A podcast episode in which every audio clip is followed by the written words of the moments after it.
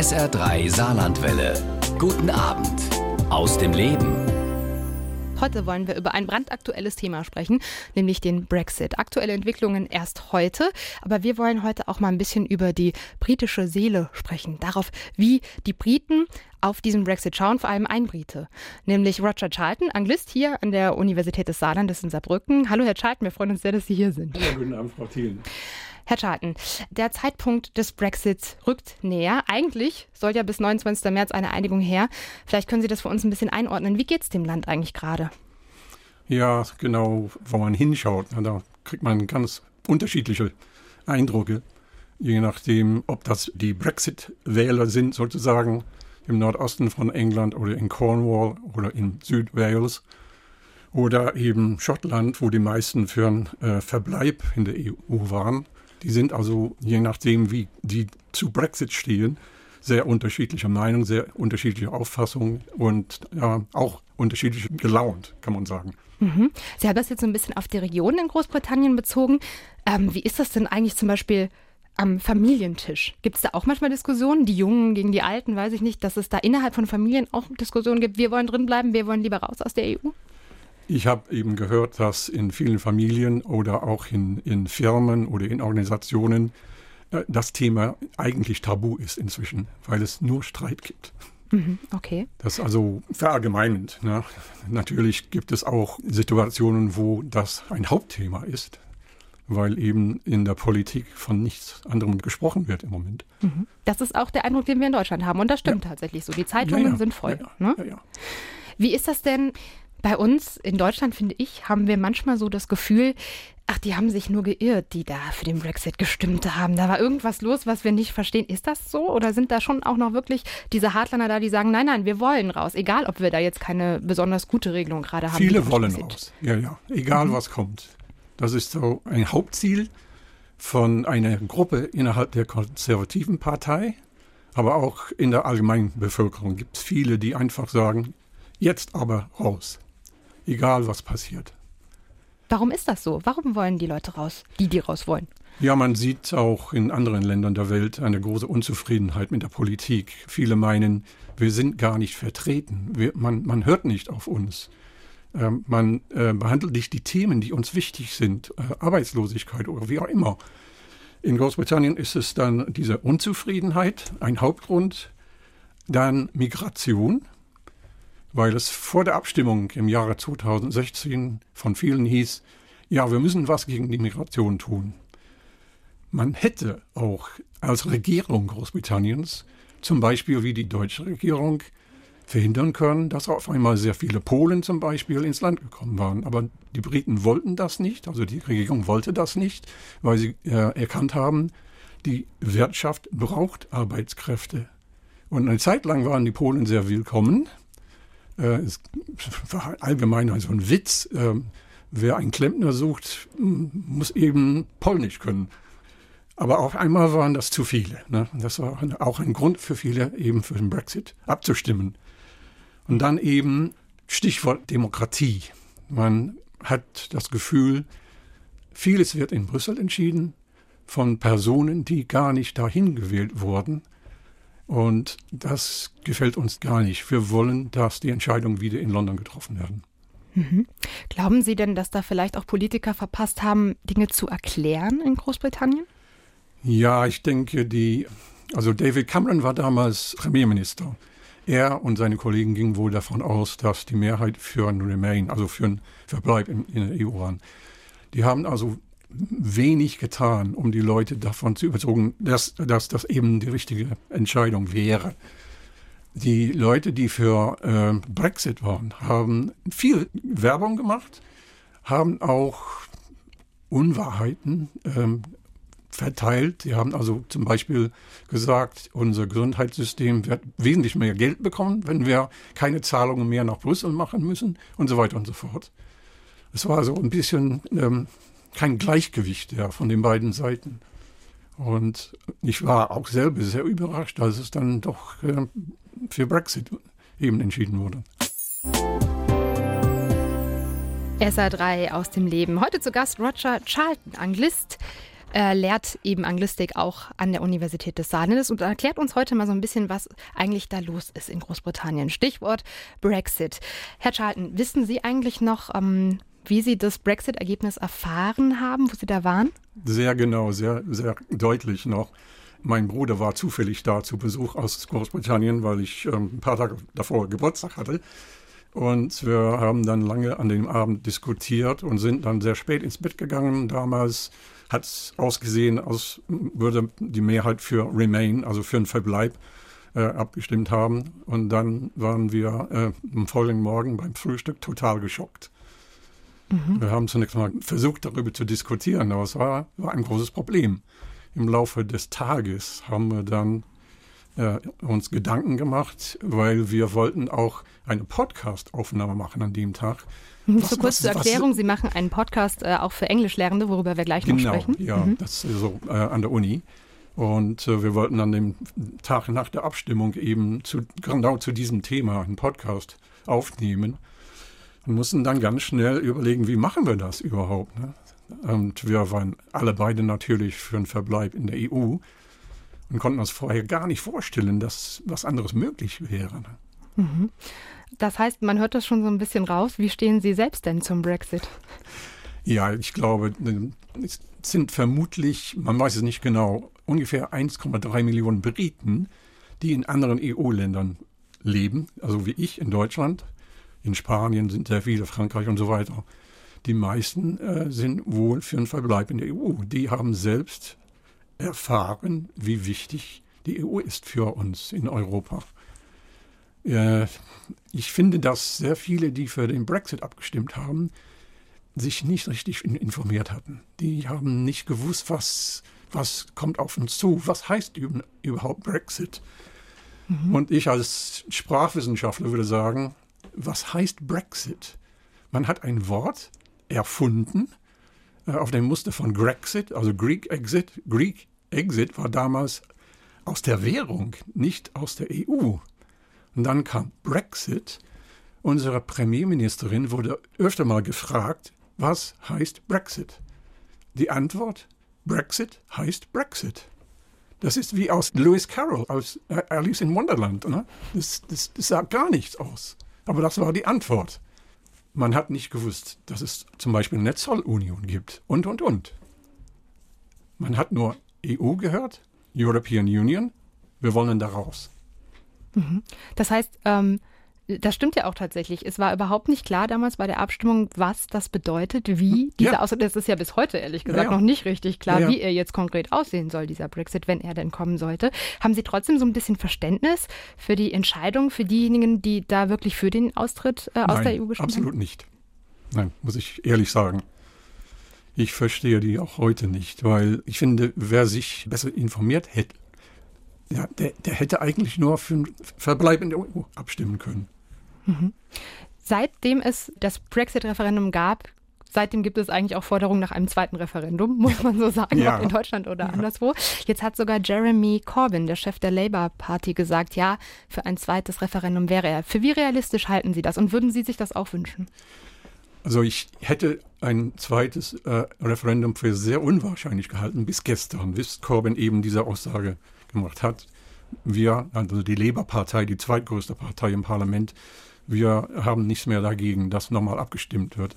Er selbst ist wohl dagegen. Er ist also, also weit links, wie viele in der Labour-Partei heutzutage, die, ähm, das sind äh, Trotzkisten größtenteils, die waren schon immer gegen die EU.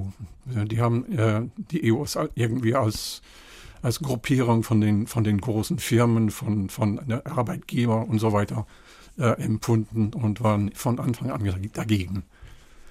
Glauben Sie aber, dass diese Unruhe auch kommt durch dieses knappe Wahlergebnis? Also es wurde ja sehr knapp für den Brexit gestimmt. Wenn man jetzt ein neues Referendum machen würde, ganz gleich, wie es ausgehen würde, vielleicht wäre, wäre viel klarer, ob die Briten jetzt insgesamt eher dafür oder dagegen sind. Ja, wenn man die Hardliner hört, also die für einen Brexit äh, absolut äh, stehen, dann heißt es, äh, eine zweite Abstimmung wäre undemokratisch. Wir hatten ja eine demokratische Entscheidung und dabei bleibt es. Man muss aber sehen, dass ungefähr 17 Milli Millionen für den Brexit abgestimmt haben. Von ähm, Ich weiß nicht, wie viel insgesamt, aber das, das wären vielleicht ein Drittel aller Wahlberechtigten. Ähm, die genaue Zahl habe ich nicht im Kopf. Was ist das für eine demokratische Entscheidung? Ein Drittel. Das, das ist ja keine Mehrheit. Mhm. Wir sprechen gleich weiter über den Brexit und was das für die Briten eigentlich bedeutet mit dem Anglisten Roger Charlton heute bei SA3 aus dem Leben.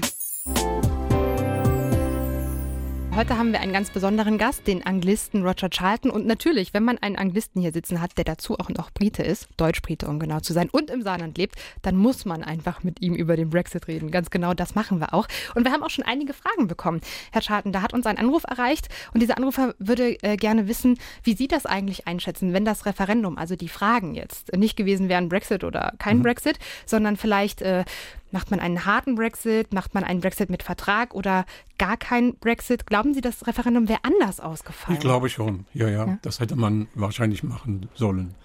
Mhm. Aber ähm, auch die Politiker haben, glaube ich, gar nicht überlegt, was, was heißt dann Brexit? Was, was, was wollen wir dann?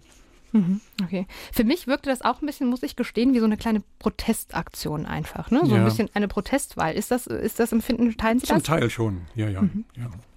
Klaus Utzig aus äh, Neunkirchen-Furbach hat uns auch eine Frage gestellt. Und zwar ähm, aktuell, haben wir schon gesagt, ähm, hat ja Theresa May den Weg für eine Brexit-Wende tatsächlich geebnet. Ne? Sie hat mehr oder weniger jetzt so den Weg bereitet für drei Optionen. So schreibt er auch. Entweder ohne Deal austreten, mit einem Deal oder aus der EU austreten oder eben gar nicht austreten. Mhm. Welche Variante halten Sie denn tatsächlich für die wahrscheinlichste? Also nicht austreten halte ich für unmöglich.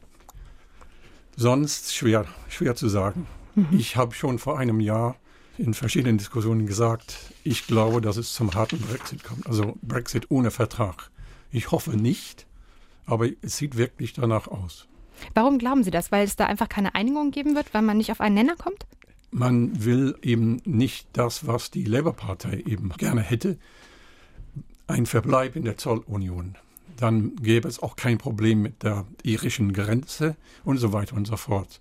Aber Theresa May ist absolut dagegen, weil man dann als Regierung eingeben müsste, dann können wir keine Verträge mit anderen Ländern abschließen. Und das wollen die Brexiter. Mhm. Die wollen die große Freiheit haben, eben als Land wieder für sich dazustehen und darüber zu entscheiden, wer ins Land darf, welche Verträge abgeschlossen werden und so weiter und so fort. Da muss man ja sagen, die Briten haben ja immer schon so ein bisschen mit der EU gehadert. Also ja. wenn man so ein bisschen in die Verträge guckt, wir wollen jetzt mal nicht ins Detail gehen, aber es wollten auch ihre eigene Währung zum Beispiel immer äh, behalten. Ja. Ähm, woran liegt das? Können Sie uns das erklären? Ja, ich glaube, dass ähm, die Tatsache, dass wir auf Inseln leben, also nicht auf einer Insel, wie die Deutschen meinen, das ist so eine ganze Gruppe, das, das macht schon was aus. Und dann, dass die Briten äh, weiterhin davon überzeugt sind, dass sie irgendwie anders sind als die anderen Europäer. Die sagen ja The Europeans, als würden sie gar nicht dazugehören. Das sind eben Anzeichen dafür, dass, dass das von Anfang an so war. Also eher ein bisschen skeptisch mhm. gegenüber äh, EU und so weiter. Ist da auch immer noch so diese Hoffnung, da nochmal so ein großes British Empire zu sein, zu werden? Ja, also Empire nicht, aber viele sagen, also die Brexiter sagen, wir wollen, ja, fast wie Trump, äh, wir wollen Großbritannien groß machen, nochmal. Also Großbritannien soll wieder groß werden. Mhm. Ich meine, das sind Illusionen, aber letztendlich behaupten das viele. Wir haben ja eben auch noch mal über diese Idee eines zweiten Referendums gesprochen. Ja. Was glauben Sie denn, wenn das jetzt kommen sollte? Ganz unwahrscheinlich ist es ja jetzt nicht mehr, wo Jeremy Corbyn, der Labour-Chef, mhm. sozusagen gesagt hat, mit uns wäre das zu machen. Was glauben Sie denn, äh, wie, wie würde das ausgehen? Das könnte wieder anders ausgehen, aus verschiedenen Gründen. Hauptgrund wäre, man darf ja mit 18 wählen. Äh, inzwischen gibt es sehr, sehr viele, die inzwischen 18 geworden sind gerade die jungen Leute sind eher für einen Verbleib in der EU. Auch in der ersten Referendum war die Mehrheit, eine große Mehrheit der 18- bis 24-Jährigen für einen Verbleib in der EU. Wenn man das dazu nimmt, dass ältere Menschen inzwischen gestorben sind, das ist eben ganz normal in der Bevölkerung. Allein deshalb könnte es anders ausgehen. Mhm. Das wäre sozusagen die, die Jungen, die den Unterschied machen könnten. Gibt es auch, vielleicht aus Ihrer Erfahrung, vielleicht kennen Sie auch Briten, die sagen, äh, Mist, ich habe mich irgendwie falsch entschieden. Gibt es da auch so ein Umdenken oder ist das eher nochmal so ein Trotz, nein, wir würden jetzt auch nochmal sagen, raus aus der EU? Viele Umfragen haben gezeigt, dass es schon ein Umdenken gegeben hat, aber minimal. Äh, auf beiden Seiten. Also nicht, nicht entscheidend. Zu Gast ist Roger Charton, Anglist an der Universität des Saarlandes. Und wir haben gerade eine Nachricht bekommen von einer ehemaligen Studentin von Ihnen. Sabine Jung aus Augsburg hat sich gemeldet. Und sie möchte gerne wissen, der Brexit hat ja gezeigt, dass Großbritannien innerlich ja schon so ein bisschen zerstritten ist, sagt sie. Wie denken Sie denn, Herr Charton, wird sich Großbritannien, egal jetzt, ob der Brexit kommt oder nicht, danach nochmal so ein bisschen aufstellen? Wird man sich vielleicht auch wieder einiger? Es wird lange dauern. Äh, viele sagen eine Generation bis sich die Situation wieder normalisiert. Ich bin nicht so pessimistisch, aber ich denke, es ist schon eine Sache von Jahren und nicht von Monaten. Leider, muss man sagen. Weil die Spalten sind so tief inzwischen. Das ist ein Hass zum Beispiel, äh, in, in gewissen, auch in Familien zum Teil. Das, das, glaubt man als Außenseite gar nicht, aber es ist eben so. Mhm. Wie gesagt, das, das, das braucht eine gewisse Zeit bis das überstanden ist. Mhm. Okay, vielleicht können wir ja so ein klein bisschen zumindest dazu beitragen, dass man da sich wieder so ein bisschen verständigt, zumindest von hier aus. Sie sind ja sowas wie, würde ich jetzt mal sagen, so ein, so ein Völkerverständiger. Leben in Deutschland, in Saarbrücken seit vier Jahrzehnten. Wann und warum sind Sie denn eigentlich zum ersten Mal nach Deutschland gekommen? Ja, mein Vater war ähm, ein, zweimal in Deutschland gewesen, als ich noch sehr, sehr klein war.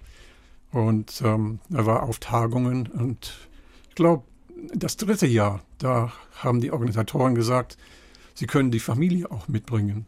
Ich war also mit elf Jahren das erste Mal in Deutschland, in Rheinland-Pfalz.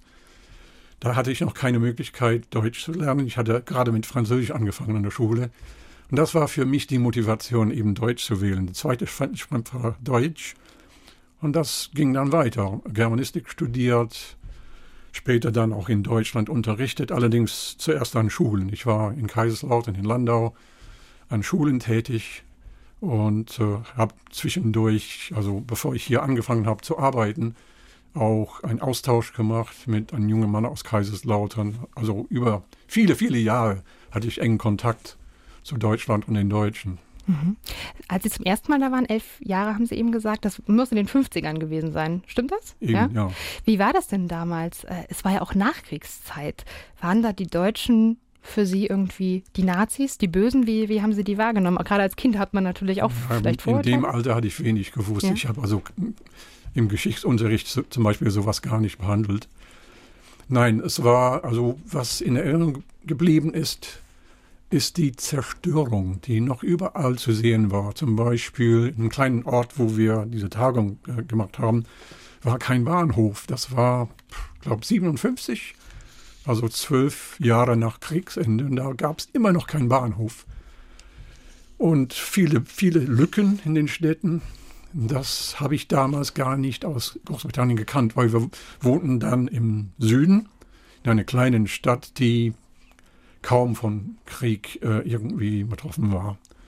Ja, das war für mich dann wirklich neu. Aber die Kontakte zu den Deutschen waren sehr, sehr angenehm, muss ich sagen. Mhm. Sie haben ja auch gerade eben erzählt, Sie haben sich dann dazu entschieden, auch äh, Germanistik zu studieren. Mhm. Woher, woher kam dieser Wunsch? Ich meine, das muss man sich auch erstmal trauen. Deutsch ist wirklich eine schwierige Sprache, habe ich mir schon von einigen sagen lassen. ja, die Motivation ist die Hauptsache. Ohne Motivation kommt man gar nicht weit. Und auch deshalb hier ein Einschub. Die Idee, dass Saarländer irgendwann in den kommenden Jahren alle bilingual sind, ist ja utopisch, mhm. weil die meisten gar keine Motivation für sowas haben. Sie sprechen auf die Frankreich-Strategie genau, der Landesregierung genau. an, die eben möchte, dass wir Französisch gegen diese Strategie. Im Prinzip sehr, sehr gut, aber bilingual wählen die Saarländer nicht. Mhm. Davon kann man ausgehen. Wie gesagt, Motivation ist die Hauptsache. Glauben Sie denn auch als Anglist, ich sehe ein, Sie sind da vielleicht ein bisschen voreingenommen, aber trotzdem, dass vielleicht Englisch doch die wichtigere Sprache wäre als Französisch? Naja, man sollte schon die Sprache des Nachbarn lernen, wie man sagt. Ne? Also ich finde schon wichtig, dass möglichst viele Saarländer Französisch lernen. Aber Sie haben recht, äh, wenn es um die Wirtschaft geht, um Jobs, dann ist Englisch natürlich viel, viel wichtiger. Gucken wir mal nochmal auf die deutsche Sprache. Gab es so Momente, wo Sie die deutsche Sprache richtig verflucht haben mit Ihren Artikeln oder Wortzusammensetzungen? Ja, also ich hatte zum Beispiel mit ähm, der, die das schon ein Problem, weil sowas gibt es im Englischen nicht.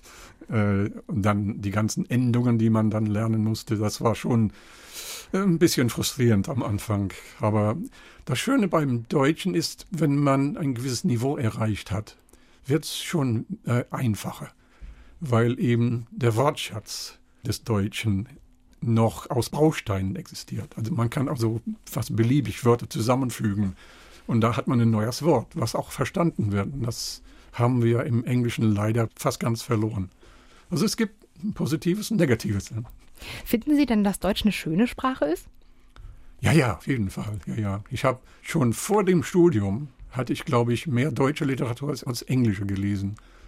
Auch heute, äh, würde ich sagen, kenne ich viele äh, englische Autoren nicht oder kaum. Dafür kann ich Deutsche zitieren. Ne? Wenn Sie zum Beispiel, wenn Sie die Gretchenfrage stellen, dann antworte ich wie Faust. Ähm, er hat wenig vom Christentum oder so ähnlich. Ne? Also es, es bleibt. Es bleibt ist ein gutes Stichwort. Sie sind auch geblieben in ja. Deutschland. Wie, wie kam das? Warum kam der Gedanke dann tatsächlich nicht nur mal zu Besuch zu kommen äh, oder deutsche Literatur zu lesen, sondern wirklich länger in Deutschland zu bleiben? Wie kam das?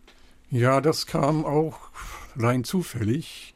Ich hatte nach dem ersten Studium eben überlegt, was machst du jetzt? Ich habe gedacht, ja, vielleicht in England Deutsch unterrichten, aber ich wollte zwischendurch was ganz anderes machen, habe mich freiwillig gemeldet bei einer Organisation in London, die dann junge Leute in die ganze Welt verschickt haben als Entwicklungshelfer. Und da kam ich zum Englischunterricht, rein zufällig. Und nach zwei Jahren habe ich gedacht, ja, ja, das könntest du eigentlich so weitermachen. Also Englisch als Fremdsprache unterrichten. Dann ging ich an die Uni zurück nach Manchester und habe dann alles richtig gelernt. Also die Ausbildung für Englisch als Fremdsprache noch gemacht und kam dann erst nach Deutschland an deutsche Schulen. Herr Charlton, erinnern Sie sich noch, gab es da so Dinge, die Sie an Deutschland so ein bisschen ja irritiert haben, die Sie einfach seltsam fanden?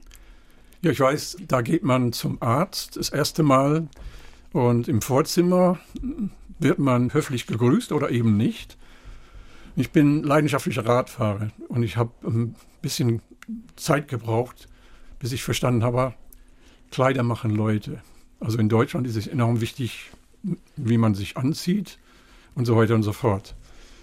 In England vor allem, aber vielleicht insgesamt in Großbritannien, ist es eher die Sprache, die wichtig ist. Man ordnet die Leute ein, je nachdem, mit welchem Akzent sie sprechen, ob sie zum Beispiel have sagen oder have, also ohne H.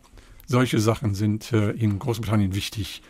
Da hört man genau zu, wo kommt er her, was ist das für eine Person. Und in Deutschland, wie Sie wissen, ist der erste Eindruck eben, wie sieht er oder wie sieht sie aus. Ne? Das musste ich auch so ein bisschen mich angewöhnen. Kann natürlich auch im Saarland vor allem daran liegen, dass viele kein Hochdeutsch können. Das habe ich nicht laut gesagt. Nein, äh, das heißt also, haben Sie so ein Erlebnis gehabt? Sie kamen mit Fahrradklamotten zum Arzt und wurden erstmal komisch angeschaut. Ja, ja. ja. ja, ja. Man hat sie hoffentlich dann trotzdem noch behandelt. Was ist denn, was würden Sie sagen? Sie sind ja, ähm, auch eben schon seit langer Zeit im Saarland. Sind die Saarländer auch noch mal ein bisschen anders als die Deutschen? Haben die noch mal was Spezielles? Ich muss ehrlich sagen, ich habe ähm, Erfahrung nur äh, aus Kaiserslautern-Landau, also aus dem Nachbarland sozusagen, und eben hier im Saarland. Ich kann also solche Vergleiche kaum stellen. Was mir hier am, am meisten gefällt, sind eben die Menschen, die sehr gastfreundlich sind. Äh, der Umgang mit Saarländern, es ist ein, denkbar einfach. Die merken sofort, äh, sie sagen dann auch, äh, ach, sie sind nicht von hier kann heißen, sie sind kein Saarländer oder sie sind kein Deutscher, je nachdem. Aber sie sind trotzdem sehr, sehr freundlich und äh, da ist keine Barriere zwischen uns. Barriere ist vielleicht ein gutes Stichwort. Haben Sie gemerkt, dass Sie mit Ihrer ja, britischen Art, mit Ihrer britischen Erziehung vielleicht auch manchmal Dinge äh, falsch kommuniziert haben, dass Menschen Sie vielleicht nicht verstanden haben, obwohl Sie korrektes Deutsch gesprochen haben?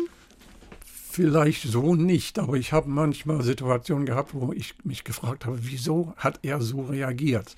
Zum Beispiel haben wir vor vielen Jahren, wir waren in einer Eigentumswohnung und unser Flur war fast unbeheizt. Wir hatten also Gäste eingeladen. Da kommt der, der Mann rein mit seiner Frau und sagt als allererstes, hier ist es aber kalt. Was, was, was soll das? Ne? So unfreundlich. Er hat aber wohl gedacht, da ist die Heizung ausgefallen und da gibt es irgendein Problem. Es hat lange gedauert, bis wir uns dann verstanden haben, ne? obwohl wir uns schon lange kannten. Also er wollte einfach nur helfen, sozusagen, ja, ja, ja, fast schon, ja.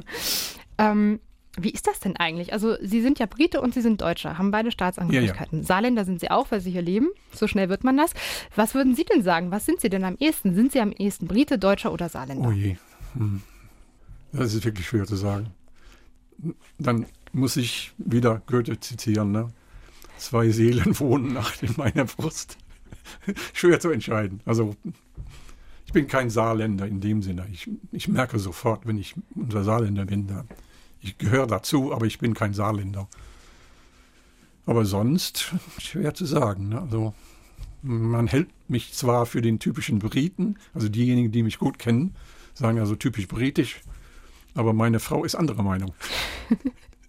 Haben Sie denn manchmal noch Heimweh nach Großbritannien? Gibt es da sowas? So ein Gefühl? Heimweh hat also die Familie fehlt. Ne? Also mein Bruder wohnt äh, in Nordengland, den besuche ich gerne. Er kommt hierher. Meine Frau ist aus, aus einer etwas größeren Familie. Natürlich will man die Familie besuchen. Da ist sowas wie Heimweh auch ganz natürlich. Was uns fehlt, ist das Meer. Wir sind einfach zu weit weg vom Wasser. Das fehlt uns weiterhin. Herr Charlton, Sie sind in Coventry geboren. Ja. Einer der Städte, die die Deutschen während des Zweiten Weltkriegs massiv bombardiert haben. Ja. Nur mal so, ich habe ein bisschen recherchiert. Bei drei Angriffen kamen insgesamt 1236 Menschen ums Leben. Sie kamen dann kurze Zeit später auf die Welt, haben wahrscheinlich nicht wirklich viele Gedanken an ihre ersten zwei, drei Lebensjahre, aber trotzdem können Sie uns das ein bisschen schildern, wie damals die Zeit war, wie Sie das erlebt haben, wie Sie es vielleicht auch erzählt bekommen haben von Ihren Eltern? Meine Eltern haben ganz wenig über die Zeit in Coventry erzählt. Wahrscheinlich wollten sie auch nicht mehr daran denken, obwohl sie nicht den ganzen Krieg äh, über in Coventry waren. Sie waren vorher in Manchester. Übrigens eine Stadt, die öfter mal bombardiert wurde. Aber Coventry hat es schwer getroffen. Die Kathedrale äh, aus dem Mittelalter, da, da standen nur noch ein paar Mauerreste und der Turm, der heute noch steht. Und es ist interessant, was wichtig war, für, vor allem für meinen Vater als Pfarrer in der Nachkriegszeit, äh, Versöhnung. Möglichst bald eben anzufangen, Kontakte zu Deutschland, zu den Deutschen wieder aufzunehmen und womöglich dafür zu sorgen, dass sowas nie wieder passiert. Und das war eine Gruppe in Coventry, die den Anfang gemacht haben. Ich glaube, eher zufällig hatte man auch Kontakt zur Pfalz zum Beispiel eine Gruppe von einer Kirche in Worthing an der Südküste Englands hat Care-Pakete nach Wolfstein in der Pfalz geschickt. Und diese Kontakte entwickelten sich in, in ähm, regelmäßige Begegnungen zwischen Kirchen. Also der Anfang wurde gemacht durch die protestantischen Kirchen. Bin selber in äh, einer solchen Gemeinde groß geworden, obwohl, wie gesagt, ich heute keinen Christentum habe. Also ich predige nicht jetzt über äh, die Arbeit der Kirchen sozusagen, sondern versuche ganz neutral darüber zu berichten. Heute wissen die meisten Menschen nicht, wie, wie das damals ausgesehen hat. In der Nachkriegszeit habe ich in Erinnerung, dass es noch viele Lebensmittel gar nicht gab, bis bis Mitte der 50er Jahre hatten wir auch Sachen wie ähm, Konfekte. War alles rationiert. Hat man kaum bekommen. Und ich habe noch in Erinnerung, am Tag, wo man endlich mal Schokolade und so weiter frei kaufen konnte, waren riesenlange Schlangen vor den Geschäften. Jeder wollte jetzt Schokolade haben. Also sozusagen eine, eine Art Eindruck von der Nachkriegsgeneration eben auch in England damals. Sie haben eben schon diesen Aspekt Versöhnung angesprochen. Also ich habe es mal nachrecherchiert, dass diese ja, Bewegung, diese Versöhnungsbewegung, so möchte ich es mal nennen, gab es schon während des Zweiten Weltkrieges. Also man hat da ja, ja. noch nicht mal abgewartet, bis der Krieg vorbei war. Genau. Also kaum zu glauben aus heutiger Sicht. Sie sind davon auch geprägt worden aus der, aus der Familie. Mhm. Glauben Sie, das ist auch der Grund, weswegen Sie heute so zum Brexit, zur Europäischen Union stehen? Ich glaube schon, dass es äh, mit eine Rolle spielt. Weil wir haben sehr früh gemerkt, Europa muss sich wieder zusammenziehen. Sogar Winston Churchill hat gleich nach dem Krieg gesagt, wir brauchen so etwas wie United States of Europe. Ne? Er hat wahrscheinlich Großbritannien nicht dazu gezählt, aber das ist eine andere Geschichte. Ja, ja, doch viele Menschen haben gedacht, ja, wir müssen alles unternehmen, um zu verhindern, dass irgendwann wieder Krieg geführt wird in, in Europa. Und man merkt, wo gab es in den letzten Jahren Krieg in Europa, eben Jugoslawien ging auseinander. Da sind ganz schlimme Sachen passiert. Oder jetzt äh, gar nicht so lange her, Ukraine, Russland, das ist ja alles Europa. Da sieht man, was passieren kann, auch heute. Glauben Sie, ist zwar eine steile These, aber glauben Sie, manche, die äh, in Großbritannien vielleicht für den Brexit gestimmt haben, haben das vergessen? Die wissen das gar nicht. Ähm, die würden staunen, wenn ich zum Beispiel erzählen würde, Großbritannien stand ja nicht alleine da im Zweiten Weltkrieg. Ohne die Sowjets wäre noch viel Schlimmeres passiert. Was? Sowjetunion? Nee, nee, nee, das war, waren unsere Feinde. Man weiß nichts über die Zeit oder fast gar nichts. Glauben Sie, damals wurde ja auch in Coventry besonders die Wirtschaft getroffen, ja? Also ja, es ja. gab eben Motorenwerke, Fahrzeugbau, ja, auch äh, soweit ich weiß, Flugzeugbau, der da massiv bombardiert wurde. Die, man könnte ja auch noch diese, diese Parallele ziehen durch den Brexit, wird mhm. Großbritannien auch nochmal wirtschaftlich, würde Großbritannien auch wahrscheinlich. Die Autoindustrie. Auch genau, die Autoindustrie. Genau, die Autoindustrie. Da gab es Berichte in letzter Zeit. Also zuerst Nissan hat angekündigt, ein Modell nicht in England bauen zu wollen, sondern in Japan selbst. Es wird zwar äh, gesagt, dass es wenig mit Brexit zu tun hat, aber naja, kann man nehmen, äh, annehmen oder nicht. Oder ähm, neuerdings auch Honda in, äh, in, Südengland wird das Werk in ein paar Jahren schließen. Und um zurückzukommen nach Coventry, Coventry hatte nach dem Krieg äh, immer noch eine große Autoindustrie, die ist auch aber fast verloren gegangen. Das hat also mit Brexit gar nichts zu tun. Aber die letzten Reste können jetzt verschwinden. Das, das, das ist also gut möglich. Die alten Marken wie Humber, Sunbeam, Rover, Standard, Riley, die sind schon längst nicht mehr da. Rover schon, aber als Teil einer größeren Firma. Das war also äh, ein sehr, sehr großer Arbeitgeber in Coventry. Mhm. Das heißt, äh, was wir brauchen, ist vielleicht so ein bisschen Weitsicht. Vielleicht brauchen wir aber auch Verständigung. Und gerade über dieses Thema Verständigung sprechen wir gleich nochmal okay. mit Roger Charlton hier bei SA3. Der Anglist Roger Charlton ist zu Gast bei SA3 aus dem Leben. Ja, als Anglist, da bringt man den Menschen was bei über die englische Kultur, auch die englische Sprache. Ähm, würden Sie sagen, Sie sorgen damit so ein bisschen für Völkerverständigung? Ja, ja, so am Rande vielleicht. Äh, das ist nicht, nicht das Hauptziel natürlich. Aber ich denke schon, dass man über gewisse Lehrveranstaltungen ein bisschen was in diese Richtung machen kann.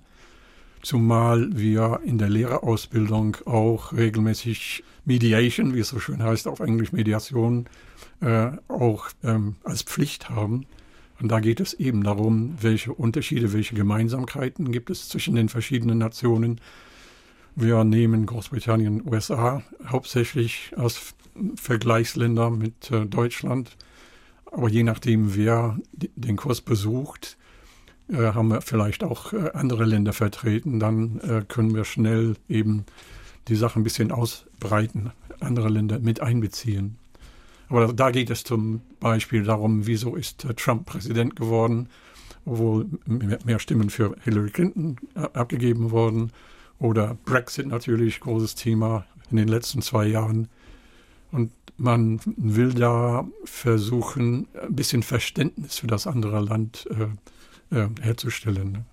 Das Glück äh, von Ihnen da zu lernen hat man ja nicht nur, wenn man als Student bei Ihnen im Seminarraum sitzt oder im Hörsaal, sondern man kann auch einfach den Podcast Ropecast angucken. Der hat ja. auch 2017 den Landespreis Hochschullehre bekommen hier im Saarland.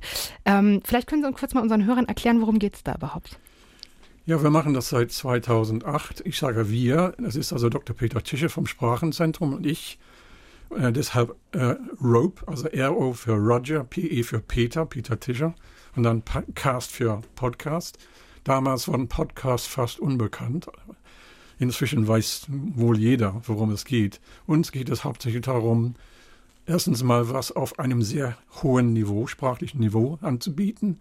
Sowas gibt nirgendwo in Deutschland sonst, auch heute noch, kann man sagen. Eine Rarität. Dann eben Völkerverständigung, äh, Hintergrundwissen wird vermittelt. Und dann eben einfach lustige Sachen. Entertainment, das gehört auch dazu. Dann macht Lernen halt Spaß. Ne? Ja, ich habe mich ja gefragt, als ich mich da so ein bisschen durchgeklickt habe durch verschiedene, also bei YouTube kann man das eben auch als, als Video äh, nachverfolgen, den Ropecast. Ähm, da habe ich mich gefragt, geht das denn überhaupt? Eine Sprache lernen, ohne die Kultur auch wenigstens so ein bisschen mitzulernen? Sie haben ja auch damals Deutsch gelernt. Ja, also ohne Kultur ist schlecht. Das Problem bei der englischen Sprache ist eben, welche Kultur. Das ist äh, das haben Sie jetzt gesagt. Die, die erste Sprache in Großbritannien, in Irland, in den USA, in Kanada, in Australien, in Neuseeland, zum Teil in Südafrika. Äh, wo fängt man da an? Äh, wir müssen natürlich Entscheidungen treffen in der Anglistik, Amerikanistik an der Uni. Wir können ja nicht alles abdecken. Mhm. Im ähm, Podcast, soweit ich das gesehen habe, versuchen Sie aber immer mal auch diese verschiedenen englischen ja, Sprachen und Kulturen auch so ein bisschen ja, ja, äh, vorzustellen. Ne? Und wir haben oft Gäste äh, aus anderen Regionen. Ähm, wir haben also zum Beispiel demnächst Informationen über China. Wie ist es, wenn man in China lebt oder China besucht? Da sind die Unterschiede natürlich enorm groß und äh, ganz für uns skurrile Sachen. Äh, wir versuchen also auch diese Sachen mit einzubeziehen. Also nicht direkt für den Englischunterricht hier in Deutschland, sondern überhaupt für, für die Allgemeinheit, kann man sagen. Mhm.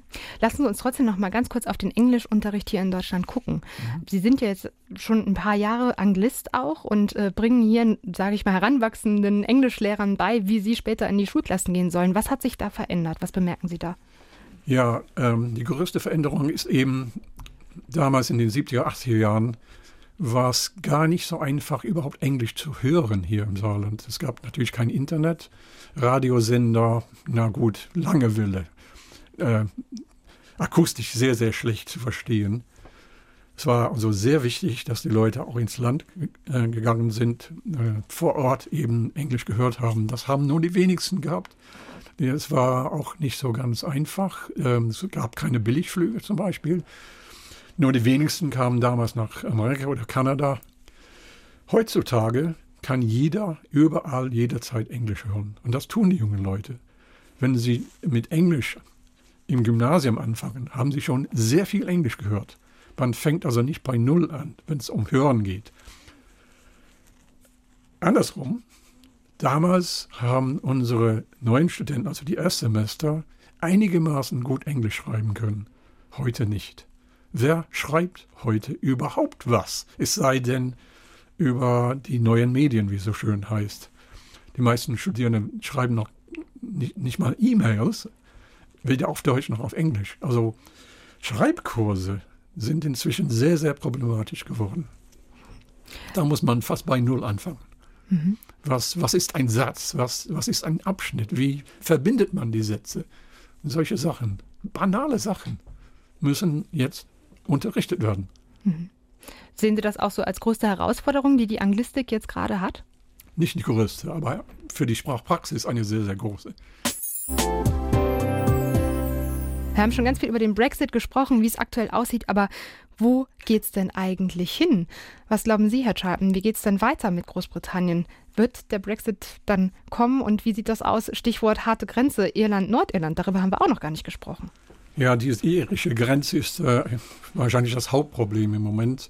Also wenn Großbritannien tatsächlich ohne Vertrag aus der EU austritt, entsteht automatisch eine harte Grenze quer durch Irland. Und das wäre eine ganz, ganz schlimme Sache. Die Grenze wurde 1921 gezogen, als ein Großteil von Irland äh, quasi in die Unabhängigkeit ging. Nicht ganz unabhängig, aber inzwischen eine Republik. Äh, Nordirland, die sechs Grafschaften im Nordosten sind eben im äh, Vereinigten Königreich geblieben. Die Grenze war äh, nie richtig akzeptiert worden von, von äh, den Republikanern, von den äh, nicht nur in der Republik, sondern auch diejenigen im, im Norden, die äh, eigentlich Teil dieser Republik sein wollten. Ende der 60er Jahre äh, bis ja, fast 30 Jahre lang gab es viele Tote, Verletzte wegen dieser Grenze, weil eben ein Teil Irlands, wie sie sagen würden, frei sein wollten. Ein anderer Teil der Bevölkerung sich britisch fühlte. Und heute haben die Konservativen im britischen Parlament keine gro große Mehrheit mehr, sondern müssen sich auf sogenannte Unionisten in Nordirland verlassen. Sonst haben sie keine Mehrheit bei den Abstimmungen. Genau diese Gruppe, die Democratic Unionist Partei, sind die Brexit-Leute in Nordirland. Nordirland insgesamt war mit 62 Prozent, glaube ich, oder knapp 60 Prozent, zitieren Sie mich bitte nicht, für einen äh, Verbleib in der EU. Wenn die Grenze neu gezogen wird, das heißt, wenn es eine harte Grenze wird, kann es wieder losgehen. Es gibt Leute mit Waffen. Es gab schon Vorzeichen, es könnte wieder bös werden. Mhm. Glauben Sie denn, dass das viele Briten, die Menschen in Nordirland wahrscheinlich nicht, aber viele andere Briten vergessen haben, als sie über den Brexit abgestimmt haben oder ja. es in Kauf genommen haben? Die, die wissen sehr, sehr viel über diese Situation in, in Irland. Ich habe neulich einen Entertainer gehört im britischen Radio, der gesagt hat, wissen Sie, diese Grenze, die zieht sich zum Teil quer durch eine Stadt, entlang einer Hauptstraße. Also wenn man ein Auto überholen will, muss man ins Ausland. So sieht's aus. Wie soll eine Grenze jetzt da funktionieren? Mhm. Es ist schwer sich vorzustellen, aber mhm. politisch wäre es wahrscheinlich notwendig. Mhm. Und Sie haben ja gesagt, Sie glauben, dass der Brexit schon kommen wird. So sieht's aus, ja, ja. Das heißt, Sie blicken ich hoffe mit Sorge nicht, dorthin. Aber, hm. Was ich auch so ein bisschen das Gefühl hatte mit Großbritannien, dass da vielleicht so eine Tendenz war.